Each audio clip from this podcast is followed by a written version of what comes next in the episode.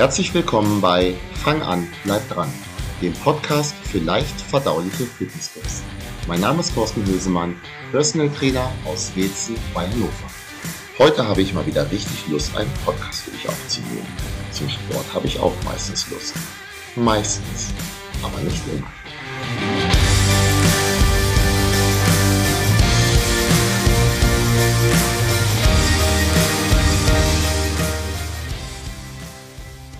Über dieses Nicht immer sprechen wir heute. Wenn du mich kennst, ob nun über den Podcast, den Blog oder halt auch persönlich, dann weißt du, dass ich die Ansicht vertrete, dass Sport Spaß machen sollte. Dies beginnt schon dabei, sich etwas zu suchen, an dem man von Beginn an Freude hat. Oder es liegt halt eben auch am Trainer, die diese Freude zu vermitteln. Es gibt aber halt einfach diese Tage, an denen du dich abends nicht danach fühlst, noch zum Sport zu gehen. Du hattest einen langen Arbeitstag, hast eventuell schlecht geschlafen, schlecht gegessen, hast Stress gehabt und es liegt sehr, sehr nahe, diese Einheit dann vielleicht doch ausfallen zu lassen. Es gibt ja noch andere Tage, morgen vielleicht. Vielleicht. Eine Trainierende sagte mir die Tage beim Verlassen des Studios, also eigentlich hatte ich heute ja gar keine Lust. Das klingt jetzt ungemein, nach Spaß und Freude, oder? Auf den ersten Blick nicht, auf den zweiten aber schon. Diese Trainierende hatte nämlich, und das konnte ich durch ihre Maske deutlich erkennen, dabei gelächelt. Zufrieden. Zufrieden mit dem Workout, zufrieden aber auch damit, es überhaupt gestartet zu haben. Und das ist kein Einzelfall, das kommt häufig vor. Und fast jedem ist es schon mal so gegangen. Mir auch. Ganz häufig sogar. Oft freue ich mich aufs Training, ich mache gerne Sport. Aber manchmal ist der Tag dann halt doch stressig man hat andere Dinge im Kopf. Und genau dann ist es aber doch oftmals die beste Entscheidung, doch etwas zu machen. Der Appetit kommt oft beim Essen, sagt das Sprichwort. Und ich finde, das passt fürs Training noch viel besser als fürs Essen. In manchen Fällen sind nämlich genau diese Trainingseinheiten die, die nachher am besten sind. Oder auf die man zumindest besonders stolz ist und anschließend dann zufrieden. Was ist aber, wenn das Energielevel dann doch nicht ganz auf dem Maximum war? Du also weniger Gewicht geschafft hast, ähm, weniger gelaufen bist oder was auch immer. Auch das ist okay.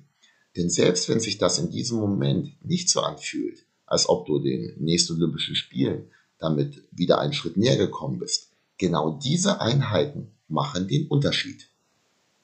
Erfolg hast du nämlich nicht, weil du mal eine grandiose Trainingseinheit absolviert hast oder weil du mal eine gesunde Mahlzeit gegessen hast. Es ist das Gesamtprodukt.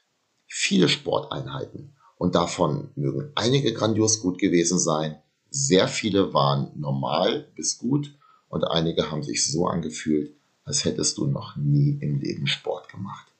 Nicht jedes Training kann das Beste sein, das du jemals absolviert hast.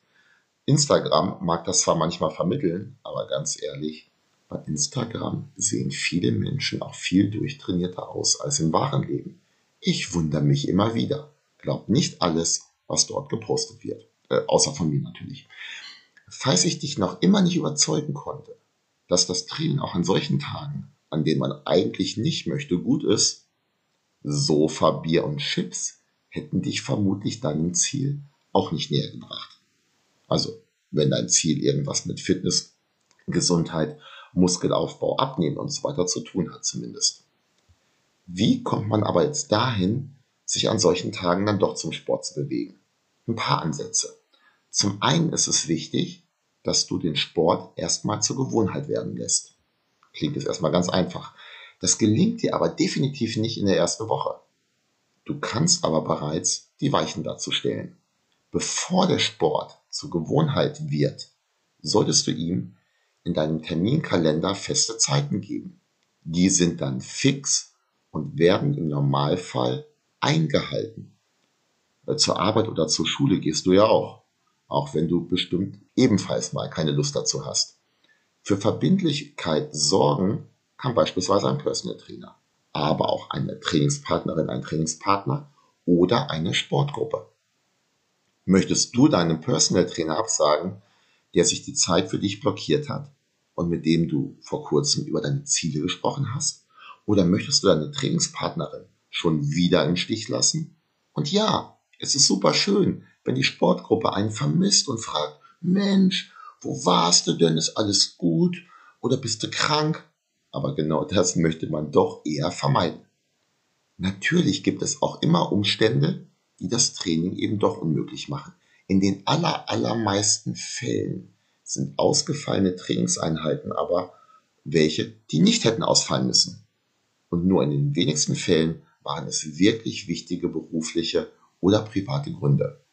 Von Krankheit sprechen wir jetzt mal nicht. Wenn du wirklich krank bist, bleib zu Hause und gib deinem Körper eine Pause. Falls du mal keine Lust hast zum Sport, geh trotzdem.